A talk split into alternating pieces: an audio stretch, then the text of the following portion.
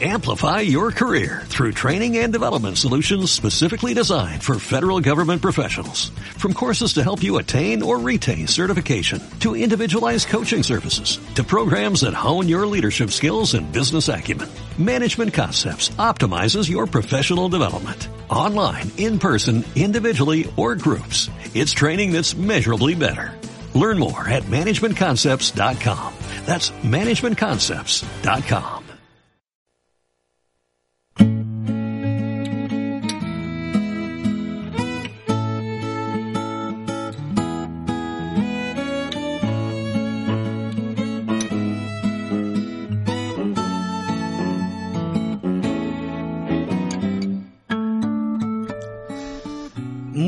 días, queridos oyentes de esta radio social, labarandilla.org. Bueno, otro programa, ya estamos en la última semana de, julio y como las emisoras importantes que somos, pues vamos a decir, vamos a cerrar temporada con este programa de la taba al astrágalo. De verdad, muchísimas gracias por estar ahí. Hoy van a aprender muchas cosas y van a disfrutar de este programa. Bueno, voy a presentar primero a mi compi, don Francisco. Muy buenas, mm, pero cerramos temporada, ¿eh? pero cerramos. no el programa. No, no, temporada, temporada. ¿eh? Nos vamos después de vacaciones. De, después de ponernos morenos, volvemos. Volvemos y cerramos este programa, pero a lo largo de la semana y los primeros días de agosto vamos a seguir con otros programas. Bueno, eh, yo tenía que decir antes de empezar este programa siempre tan especial que hacemos junto con profesionales de la Clínica Centro, y hoy como digo va a ser un programa muy especial, eh, tengo que decir una cosa, Paco, a nuestros oyentes, que hoy me he quedado así, Amadeo y yo nos hemos quedado un poquito nosotros faltando en esta radio social, que somos la única radio en España donde tenemos una persona con discapacidad intelectual que dirige y produce sus propios programas. Y hoy hemos ido, Paco, pues a ver a Antonio Martín. Antonio Martín es un fotógrafo con discapacidad intelectual que resulta que lleva haciendo un programa de radio él también desde el año 2014. Al menos Amadeo ha dicho, bueno, pero soy el primero, ¿eh? soy el primero. O sea que te lo digo porque en nuestra actualidad, www.labarandilla.org, ustedes van a la parte de actualidad, arriba, y verán un gran fotógrafo, una persona con discapacidad intelectual, Antonio Martín, del Grupo Envera, eh, pues es una persona que desde el año 91 se dedica allá por donde va a hacer fotografías. Y entonces se puede ver las fotografías de cómo sus vecinos del barrio de Osuna, aquí en Madrid, eh, pues cómo van evolucionando con la edad, porque lleva muchos años haciendo fotografía. Entonces, Paco, pues por ahí ya has visto. O, sea que le vamos a tener que ayudar a hacer un libro como el de tu paisano. Eh, como el de mi paisano. En tu programa, por cierto, sí que podemos fardar de una cosa, que tenemos eh, aparte que seas el vicepresidente de la Asociación La Barandilla, bueno, podemos ya, decir legalmente que eres el único sordo ciego en España que diriges tus propios programas de radio.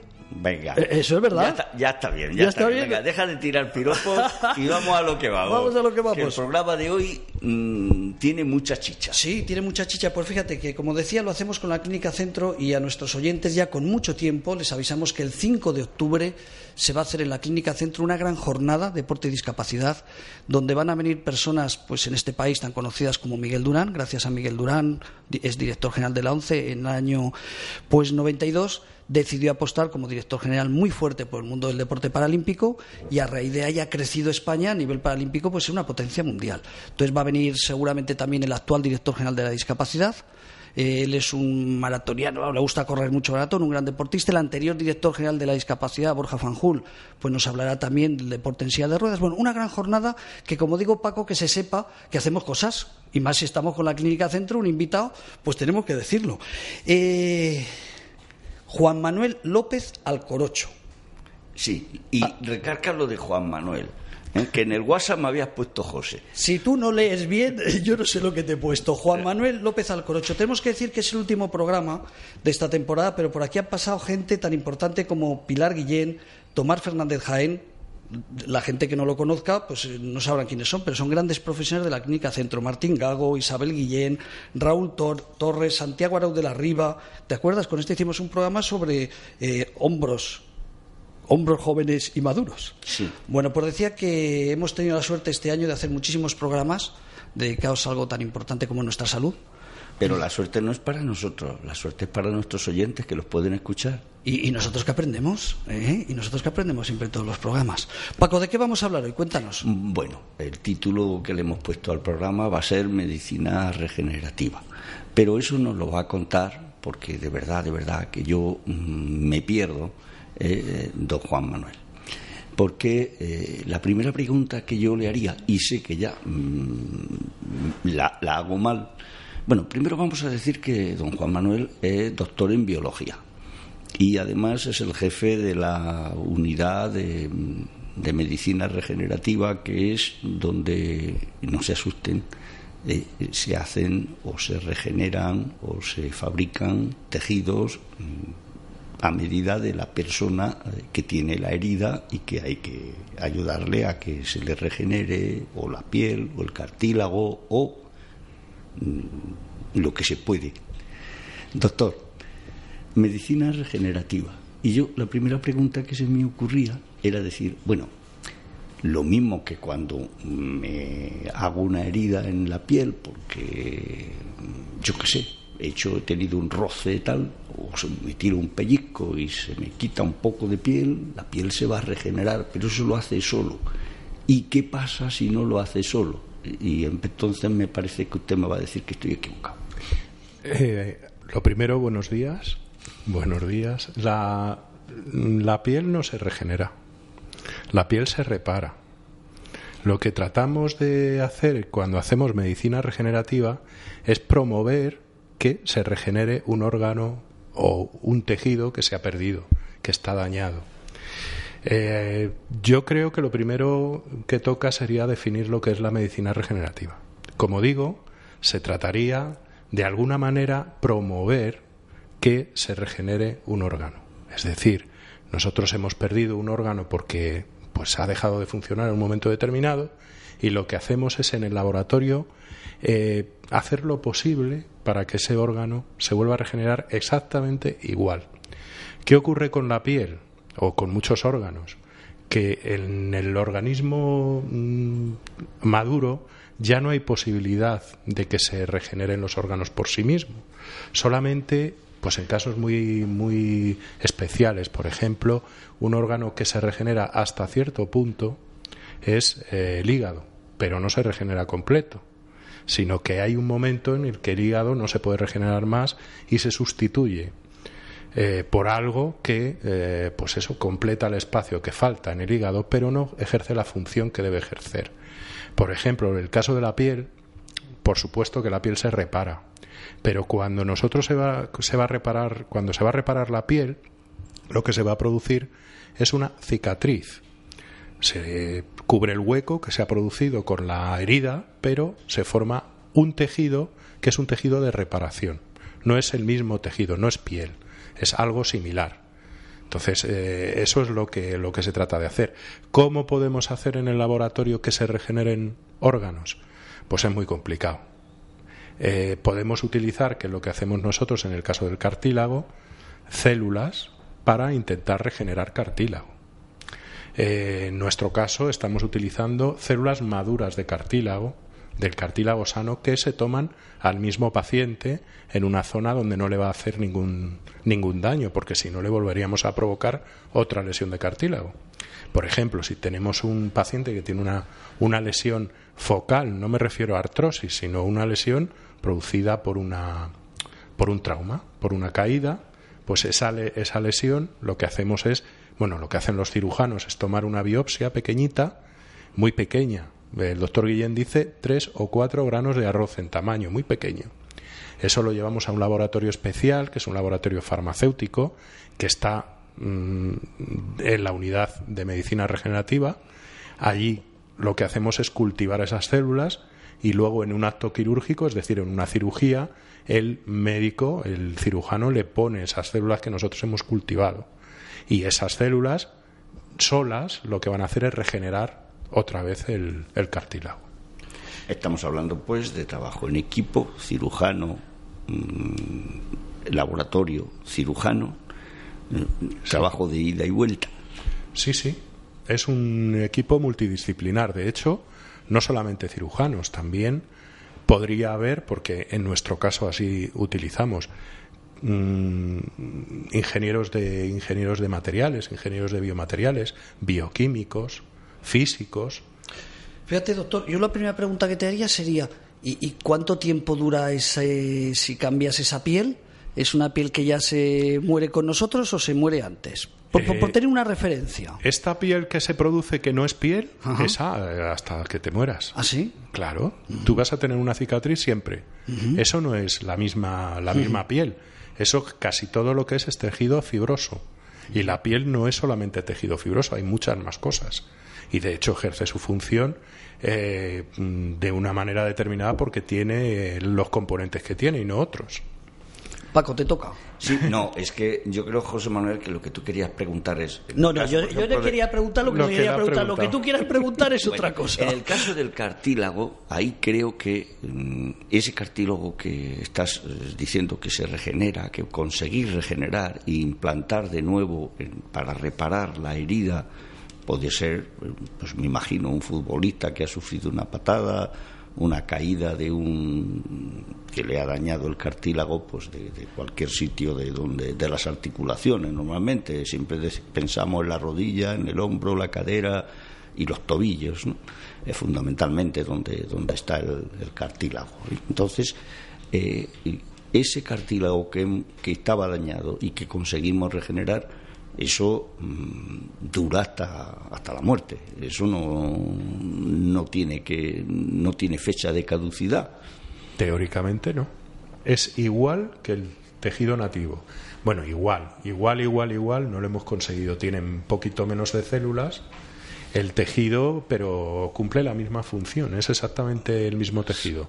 Es decir, el cartílago, y además el cartílago que no es un tejido teóricamente muy complicado, solamente tiene un tipo celular, se llama condrocito, Sí, tiene un nombre un poco así. sí, Condro- condrocito. condrocito Sí, y- no, no, no es un taco, ¿eh? No es un taco, no es un taco, no. Y luego tiene lo que se llama, está rodeado por una matriz, se llama matriz extracelular, porque está fuera de la célula, obviamente, y tiene unos componentes determinados. Y eso hace que el cartílago, del, el cartílago de la articulación, como bien dices, está en la rodilla, en el tobillo, en el hombro. Eh, ese cartílago es, es totalmente distinto a otro cartílago, por ejemplo, que se encuentra en la oreja. El cartílago de la oreja es un cartílago fibroso y este, bueno, y tiene unas características bioquímicas distintas que el cartílago de las articulaciones, que tiene que ser especial porque eh, ten en cuenta que está soportando nuestro peso. No solamente cuando estamos quietos, sino cuando corremos, estamos provocando que el peso de la persona aumente muchísimo más. Y el hueso, eh, pues tiene una capacidad de soportar, de soportar peso. Eh, eso lo que hace es repartir un poco el peso del cuerpo entre para que el hueso no choque contra el hueso, por ejemplo. Sí, claro. Entonces, ¿qué ocurre en la artrosis? Porque ese, ese o en una o en un en un problema de cartílago, en una en una pues en un trauma, en una herida o en una lesión de cartílago focal, se pierde un trozo de cartílago y choca el hueso contra el hueso. Ese tejido que se forma después del implante de células es exactamente igual. Bueno, salvo mm, que todavía no hemos conseguido que sea exactamente igual, exactamente igual. Tiene un poquito menos de células, está un poquito más desorganizado, pero cumple la misma función. No es una cicatriz. Y consigue el reparto de la carga, etcétera, etcétera. Sí, o sea, sí, cumple su función. En el caso del cartílago veo que, intuyo por lo que está contando don Juan Manuel, que está muy avanzado. Con lo cual, para los deportistas de élite, que supongo que será donde más se produce este tipo de lesiones, no en los únicos, porque, oye, caerse en la calle, sobre todo aquí en Madrid, con tantos agujeros que hay en la acera y, y esas cosas, yo creo que nos caemos todos, pero eh, y yo que no los veo, más, porque ando siempre metiendo el pie en todos los agujeros. Pero, y si hay agua, seguro, porque hay charcos. O sea que peor todavía. Eh, pero que, que fundamentalmente los deportistas de élite, sobre todo por los, deportes de contacto, el fútbol, estas cosas, se producirán bastantes lesiones de, de cartílago y posiblemente por ahí habéis empezado a investigar. Eh, pero mm, dando un paso más allá, eh, ¿hasta dónde eh, hemos llegado ya y hasta dónde podríamos llegar? Porque se me ocurre pensar, algún oyente puede estar pensándolo, si consiguiéramos regenerar el cuerpo entero, oye, nos hacíamos inmortales, pero me parece que no llegamos ahí. Y a lo mejor será bueno que no lleguemos. Pues ¿Hasta dónde mm, podemos estar llegando ahora mismo? Bueno, en esto hay un poco de confusión. De hecho, una de las, eh, mm, pues yo diría que aparece en, muchos medios de, comunicación es la utilización de células madre. Eso aparece eh, de una manera, mm, pues yo creo que quiero habitual en los medios, pues desde curar el envejecimiento hasta curar cualquier tipo de enfermedad.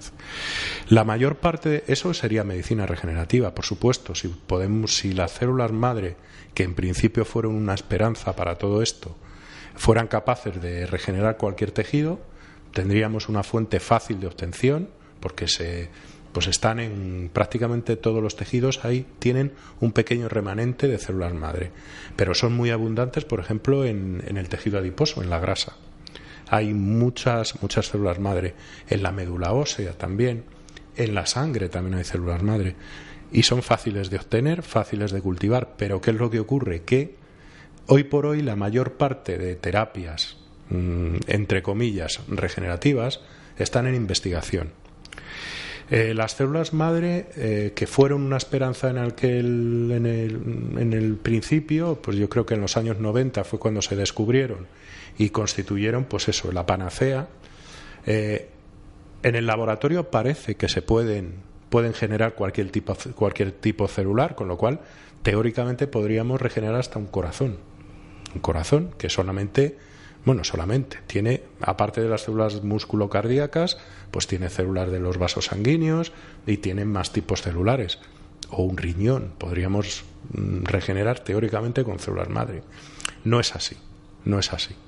Hay investigaciones pues para el infarto de miocardio, para enfermedades mm, degenerativas, Alzheimer, para lesiones medulares, para la diabetes, pero como digo, son están en investigación. No hemos logrado todavía eh, Fíjate, doctor, estaba recordando, te hablo de los años 92, 93, 94, que debe coincidir con las fechas que estás comentando. Mm. Hemos dicho la jornada que vamos a hacer sobre discapacidad y deporte eh, hace un momento, el día 5 de octubre, y en vuestra sede de la Clínica Centro. Pero estaba recordando que Miguel Durán se operó tres veces, él es ciego, eh, en tres años diferentes por esas fechas, por ahí, hasta el año 2000, y creo recordar que eran células madre. Lo que él tenía la esperanza es las tres operaciones que le hicieron para recuperar la vista, que no la recuperó para nada, sigue siendo ciego como era entonces. Es verdad, en aquellos tiempos se hablaba mucho, en los principios de los años 90. Es que fueron una. Claro, eh, se descubrieron de repente un tipo celular que no se conocía, se intuía que podría existir, pues que parecía que en el laboratorio mm, yo cogía este tipo celular, le ponía una serie de compuestos y se me podía formar una célula de, pues no sé, de, cartílago, de hueso, de mm, muscular. Eh, eso parecía que era así. Y de hecho, bueno, España ha sido uno de los países donde más se ha apostado por, por la medicina regenerativa. Hay una red de terapia celular estupenda, buenísima, y donde hay muchísima investigación, pero eh, hoy por hoy se ha, se ha visto que no es así. A ver, eh, las células son, son sistemas muy complicados. Eh, si empezamos a hablar bioquímicamente, pues tienen un montón de, de características eh, bioquímicas que hacen que una célula, por ejemplo, hepática, sea distinta de una célula renal. Son completamente distintas. Y son células. Y son muy parecidas. Y, son células. Claro, y son células. Y provienen del mismo, del, del, de la misma célula, del cigoto, que es la célula la célula que se forma tras la fertilización del óvulo por parte del espermatozoide. Todas provienen de ahí, pero cada una tiene sus características. Y tienen el mismo ADN, posiblemente. Y tienen, no, seguro, tienen el mismo ADN. Lo que pasa es que el ADN se expresa de manera distinta en una que en otra. Mira, estaba yo recordando, antes que Paco hagas otra pregunta, recuerdo cuando vino Marta Guillén, hablamos de cómo cuidar las manos, que me descubrió que tengo Dupuytren, lo estuvimos hablando, que eso significa que tendré que operar un año de estos, eh, y decía que eh, hablaba ya del equipo que había detrás. Eh, cuando nos explicaba el tema de las manos, o luego cuando comentamos con Francisco García Gómez cómo hacer un chequeo analítico. Mi pregunta, si esos equipos son grandes de profesionales, el tuyo, con todo lo que estás contando, tú solo no estás. Cuéntanos un poco por curiosidad. No, no, en el laboratorio somos cuatro personas, solo, solo en el laboratorio. Pero es que además estamos con, con el doctor Guillén, que es el que dirige la, unidad, eh, que son cirujanos, o sea, son médicos, pues habrá como otros cuatro o cinco médicos. Bueno, en realidad toda la clínica centro, todos los médicos apoyan esta unidad, pero es que además esta, nosotros somos prácticos, quiero decir que nosotros tenemos un laboratorio donde estamos cultivando células, pero es que además estamos haciendo investigación básica para poder eh, pues mm, mejorar el proceso y eh, pues intentar que sea más más fácil, más barato, porque esto es evidentemente es, es caro. y, bueno, pues toda esa investigación básica se está llevando a cabo en colaboración con el doctor Izpisúa de que está en Estados Unidos. Es, es un, un, gran investigador que, que está trabajando en, en, California, en La Joya, y bueno, pues en un, en un en un laboratorio puntero en investigación de este tipo de medicina regenerativa. Sí, sí, es un equipo grande, es un equipo grande, sí, sí. Has nombrado antes, don Juan Manuel, el tema de la sangre. Eh, por ejemplo, los leucocitos y las famosas, eh, lo digo por los famosos cánceres de, sangre que se decían, mm. tienen otro nombre, las leucemias. Mm, ¿Con los leucocitos se puede hacer algo? ¿Eso está avanzado? Eso está, es, yo creo que es de las terapias celulares, por, bueno, no creo, estoy seguro que son de, es la primera que se, o de las primeras que se han llevado a cabo desde los años 60 son los trasplantes de médula de, que se hacían pues antes eh, un paciente que tenía un linfoma o, un, o, una, o una enfermedad o un cáncer de, de, la sangre pues se marchaba. Decía no vete a la clínica Mayo Estados Unidos donde te hacen hoy en día no hace falta porque ya en España hay grandes equipos que lo hacen, pero eso es terapia celular. Eso es terapia celular, eso es medicina regenerativa y eso está funcionando desde hace muchos, muchos años. es decir, que la medicina regenerativa eh, funciona eh, según en qué tipo de célula mejor que en otro. Eh, o que está más avanzada la investigación en unos tipos que en otros. De más, más que de células, yo diría que de enfermedades. De enfermedades. De patologías o de lesiones. Ajá. Eh, antes hablabas que el hígado sí que se, regenera, perdón, se regeneraba eh, hasta cierto punto. Eh, con el hígado se está trabajando, lo digo porque los trasplantes de hígado todavía mm, en las donaciones de órganos es uno de los órganos que te pide, se te pide que puedas donar, señal de que hacen falta pero entonces si hacen falta es porque no se consigue regenerar un hígado para que el paciente se lo pueda regenerar de sí mismo. ¿no? hoy en día lo que para el, tratamiento de las enfermedades hepáticas, de problemas hepáticos, lo que se hace es, es un hígado de donante. Evidentemente no se ha conseguido regenerar un hígado en un laboratorio todavía. Eh, lo máximo que se ha conseguido por ahora en órganos más complejos, digo tipo el hígado, que el hígado es un órgano complejo, es eh, decelularizar, es decir, quitarle todas las células a un corazón. Eso se hace, se ha hecho, se ha empezado a hacer, creo, vamos, en el Gregorio Marañón, en el Hospital Gregorio Marañón de Madrid, y intentar poblar esa matriz, esa matriz que le hemos quitado las células, por células del propio paciente. Esos son trabajos que se están haciendo. De hecho, fue un boom, yo creo que hace un par de años, una cosa así y son trabajos que se están llevando a cabo. Yo conozco al equipo investigador y es un trabajo puntero, sí que sí, pero es lo máximo que hemos logrado.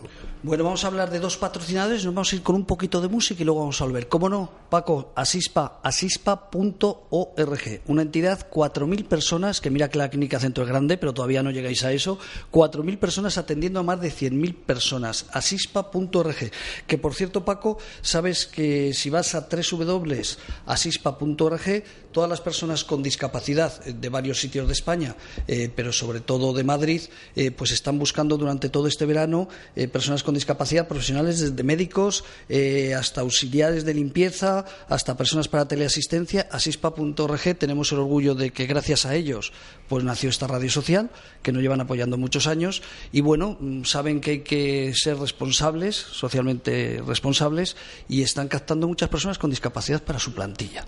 Y luego, como no, agradecer al Hospital de Día Lagman, que si así ha sido importante, pues estamos, eh, aunque esta sede de la Radio Social La Barandilla está por justo al lado de ellos y es propiedad de ellos, pero gracias al Hospital de Día Lagman, como diría Amadeo, ¿Cómo dice Amadeo? ¿Te acuerdas cómo hace la publicidad?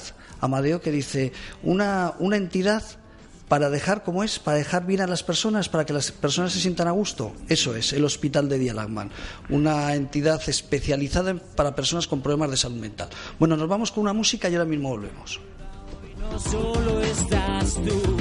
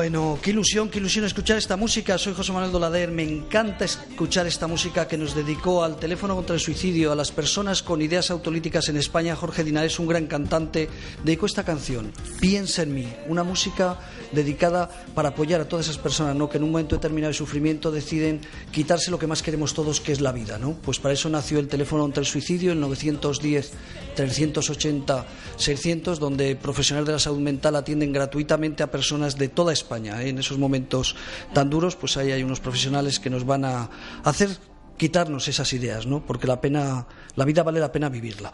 Bueno, recordaba, mientras que estaba la música, que lo que dice, esa frase que dice nuestro compañero Amadeo del Hospital de Día Lagman también vale para la Clínica Centro.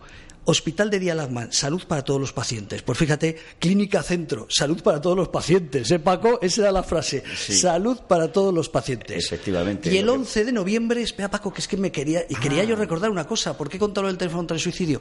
Porque el 11 de noviembre se va a celebrar en el Juan Carlos I, en el Parque Juan Carlos I de Madrid, la primera carrera contra el suicidio en España. Una carrera donde vamos a romper barreras, ya tenemos la página web, pues igual que la nuestra es labarandilla.org, es eh,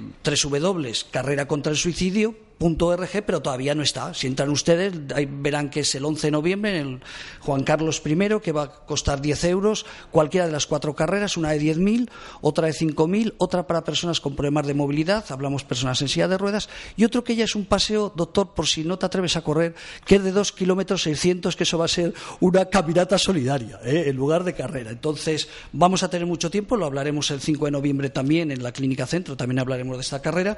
Además, que sepas que algunos de los doctores doctores o no sé si el gran jefe ha dicho que nos vais a ayudar, eh, que entre otras cosas vamos a tener médicos de la clínica centro por si alguien tiene alguna lesión o cualquier problema, pues va a estar en cada esquina del Parque Juan Carlos I un doctor de la clínica centro echando una mano a esos pacientes. Seguimos con el programa, Paco. Eh, Esperemos que, que ningún, ningún solidario corredor se nos rompa ningún cartílago, por favor. Bueno, en todo caso, los corredores van a saber que tienen esos 10 euros, también se pagan un seguro médico, que va todo incluido, eh, pero que sepan que vamos a tener unos profesionales atendiéndoles si Y- tienen cualquier problema. bueno, que eso da mucha tranquilidad. Eso, si además hay un seguro que luego les permite ir a la clínica centro a que. Eso, oye, les eh, por traten, 10 euros la carrera, la camiseta, todo lo que vamos a dar. No creo que ese seguro llegue para la clínica centro, pero sí que llegará para que los doctores le estén atendiendo en el momento. Bueno, seguimos Bueno, con el programa. eh, señores oyentes, que, que mi compañero José Manuel eh, siempre se, se desmanda un poquillo. Pero se bueno, manda un poquillo, dice, se les manda un poquillo porque hago publicidad de lo nuestro. Paco, no te voy a dejar venir más a estos programas, ¿eh? no, no, se me eso. va a echar de la emisora. bueno, señores eh, oyentes, vamos a seguir con, con lo que estábamos, la medicina regenerativa, que la verdad es que mm, es una cosa mm, de mucho futuro, pero mm, no hay que echar las campanas al vuelo. Antes hablábamos de lo difícil que es distinguir entre que si me he hecho una herida en- en- en la piel, y decías, ¿eso es regeneración? No, es reparación. Pero, en cambio, eh, cuando se oye eh, las noticias eh, de grandes catástrofes tipo incendio de un edificio, cuando una persona tiene un, un porcentaje alto de quemaduras, la- pierde un montón de piel del cuerpo, ahí mm, ¿cómo se consigue? ¿Eso es reparación o eso sí es mm, regeneración de la piel? Porque yo sé que las unidades de quemados algo de eso, no sé si lo hacen o lo intentan o lo consiguen. Eso es una de las terapias, eh, terapias celulares que también están en curso y que funcionan. Lo que se hace es que se toma una biopsia de piel, se lleva a un laboratorio, un laboratorio similar al que tenemos en la clínica centro de terapia celular.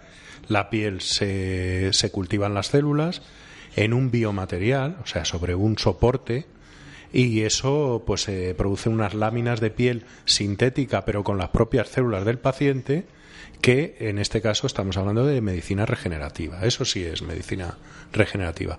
De hecho, hay la ley, la ley española de, mm, bueno, la- las células son medicamentos y como tales están sujetas a una, una ley especial, una ley que, en la que reconoce una serie de terapias que llaman terapias consolidadas, terapias celulares o medicina regenerativa consolidadas. Y una de ellas es el cartílago y la otra es la piel.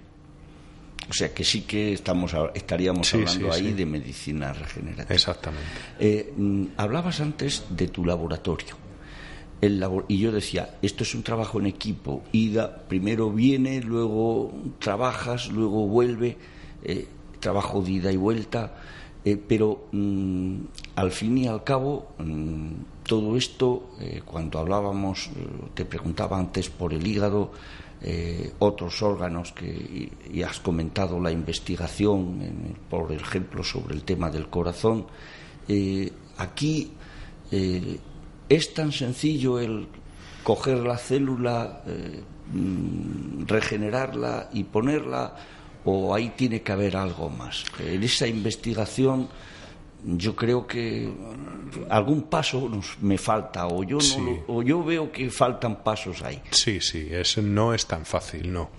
El- nosotros estamos utilizando una terapia consolidada porque se lleva poniendo, de hecho, las células de cartílago se llevan utilizando desde el año 1994. Son células de cartílago para el cartílago. El resto son terapias en investigación. Eso quiere decir que primero tienen que haber pasado una etapa de investigación en el laboratorio en el que se de alguna manera se sabe o perdón se llega a la conclusión de que esa eh, esa, esa terapia puede tener un futuro pero como digo es en el laboratorio eso luego hay que hacer una- unos ensayos que se llaman preclínicos que están regulados por las agencias eh, del medicamento, tanto europea, española, americana, todas las reglas del juego. Hay que hacerlos de una determinada manera. Eh, eso es en animales de experimentación, suelen ser animales pequeños y luego un modelo de animal mayor. Y luego hay que pasar a pacientes, hay que hacer ensayos clínicos. Con lo cual quiero decir que desde que se descubre que una célula o algo tiene un potencial terapéutico hasta que realmente llega al paciente pueden pasar tranquilamente 15 años.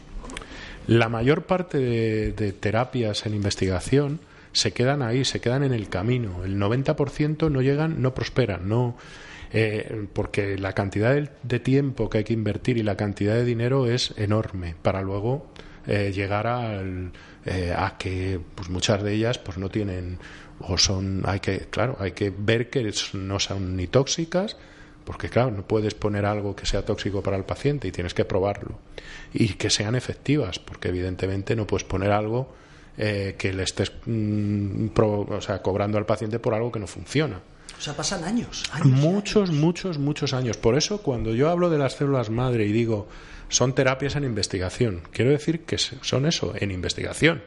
Las células madre hoy en día, toda la fase preclínica en animales, pues mm, la, la han pasado. Quiero decir que ya han- se han probado en animales y bueno, se ha visto que tienen un potencial, pero ahora mismo la mayor parte de ellas están en ensayos clínicos.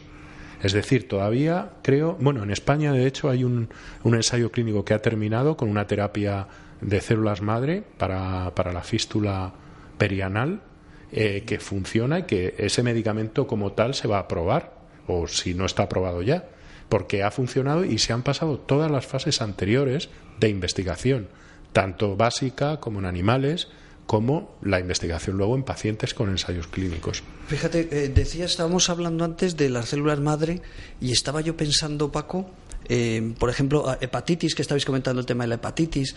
eh, o sea, años y años y millones y millones, cuando a veces las farmacéuticas se pasan con los precios, eh, que se pueden cobrar tan caro. Es que verdaderamente eh, hablamos de hepatitis, tenemos nuestro amigo Antonio Alarcó, eh, que se preocupa mucho, el senador, se preocupa mucho por el tema de la hepatitis en, en Tenerife, ¿no? O sea, son verdaderamente años y años de investigación, vuelvo a insistir.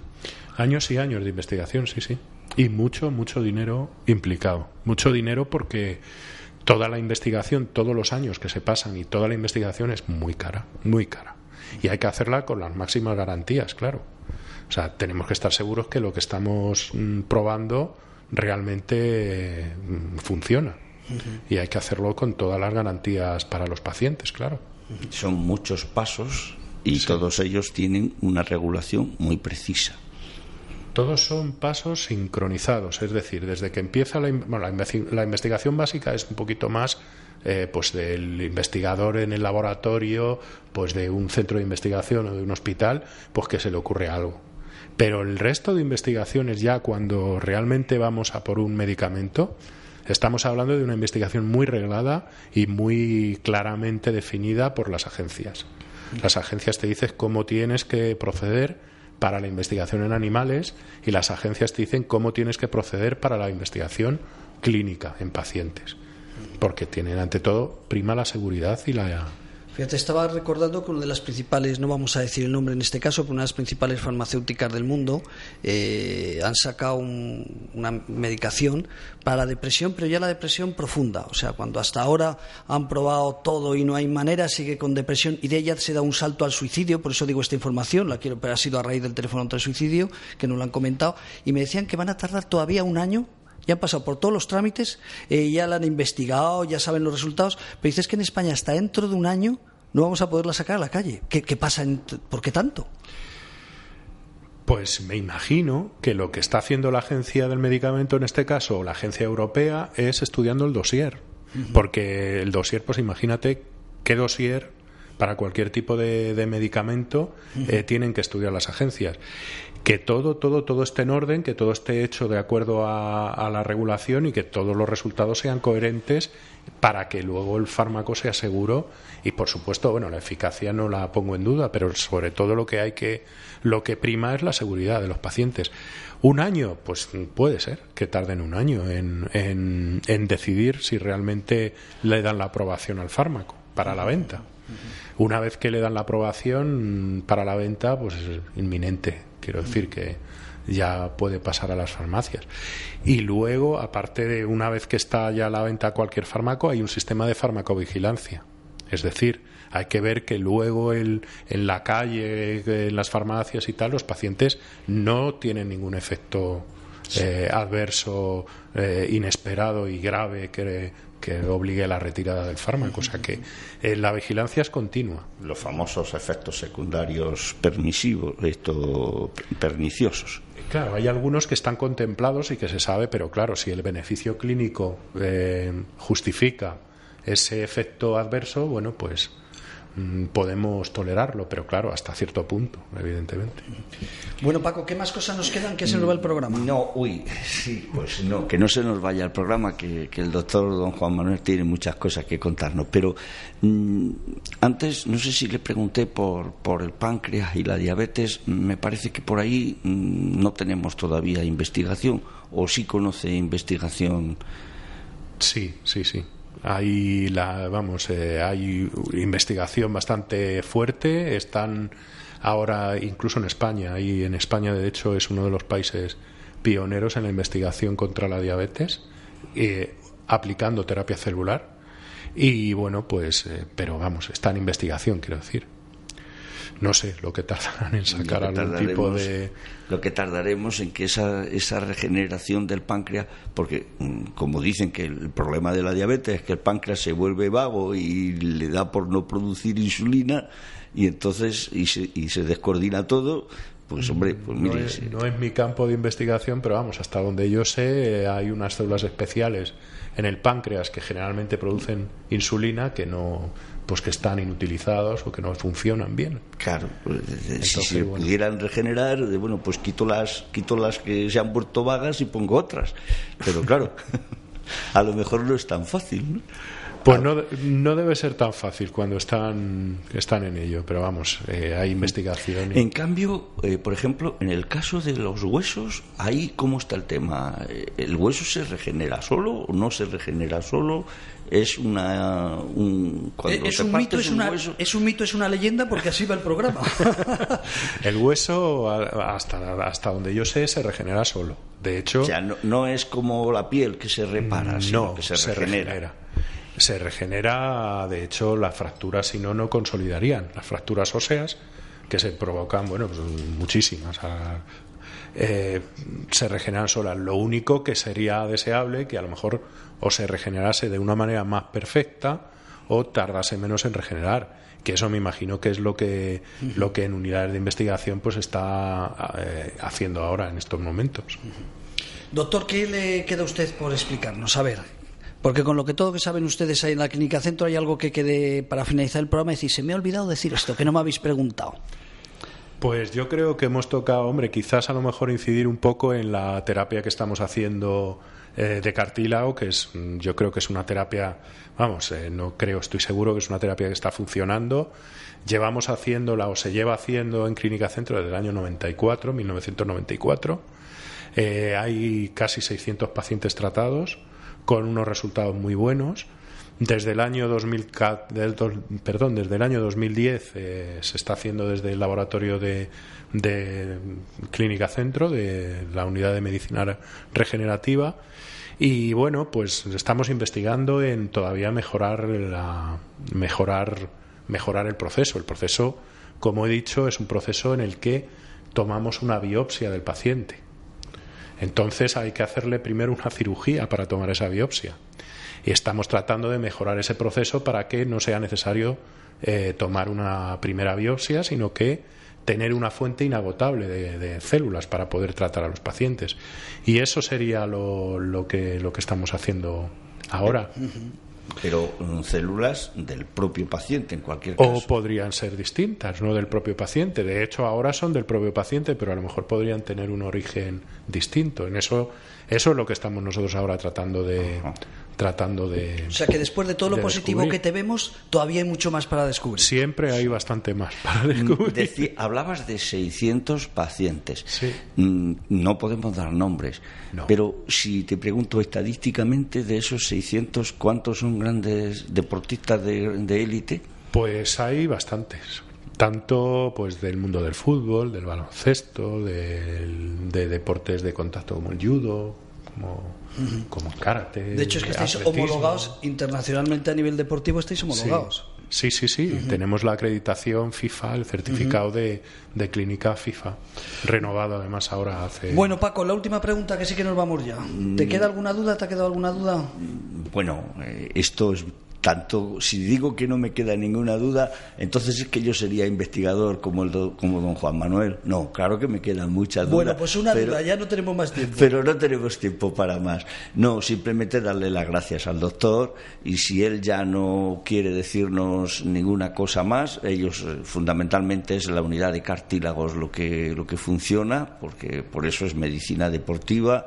Eh, el tema de la piel mm, supongo que no lo llevan ahí. eh, entonces, eh, si es así, pues, pues nada, eh, aquí yo ya me he agotado las preguntas. Bueno, pues vamos a hacer una cosa muy sencilla. Yo voy a decir tres W, Clínica Centro, que es con M, Clínica Centro, ¿eh? ¿y hay algún departamento donde podamos conocer lo que estáis investigando Eh, en vuestra ah, web? Si sí. hay- ¿A qué sitio tenemos que ir? Amplicel. Amplicel. Amplicel es el nombre del laboratorio que tiene el permiso de la Agencia del Medicamento para, para cultivar estas células. ¿Y eso es vuestro? Eso sí, es vuestro. eso es de, está en Clínica Centro y es de Clínica Centro. Bueno, qué bueno, pues con eso nos despedimos. Oye, pues un placer que el último programa del verano hayamos conocido tantas cosas como siempre. Mucho gusto y el placer ha sido Ya sabes, o, o- o a cuidar a nuestros corredores el 11 de noviembre o a prepararte No, no, para la corre- carrera. ¿eh? correremos, Correrás. correremos.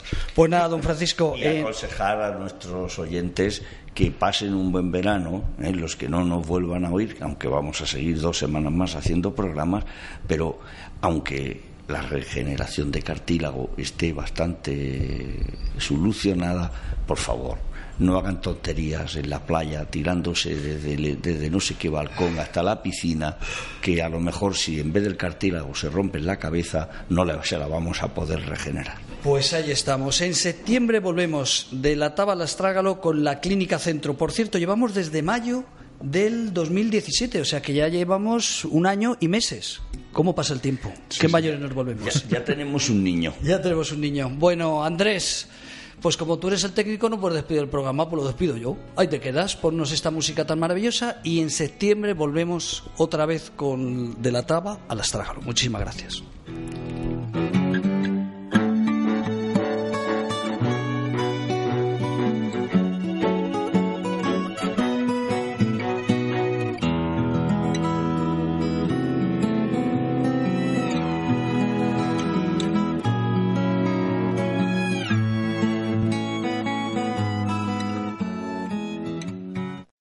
Amplify your career through training and development solutions specifically designed for federal government professionals. From courses to help you attain or retain certification, to individualized coaching services, to programs that hone your leadership skills and business acumen, Management Concepts optimizes your professional development. Online, in person, individually, or groups, it's training that's measurably better. Learn more at managementconcepts.com. That's managementconcepts.com.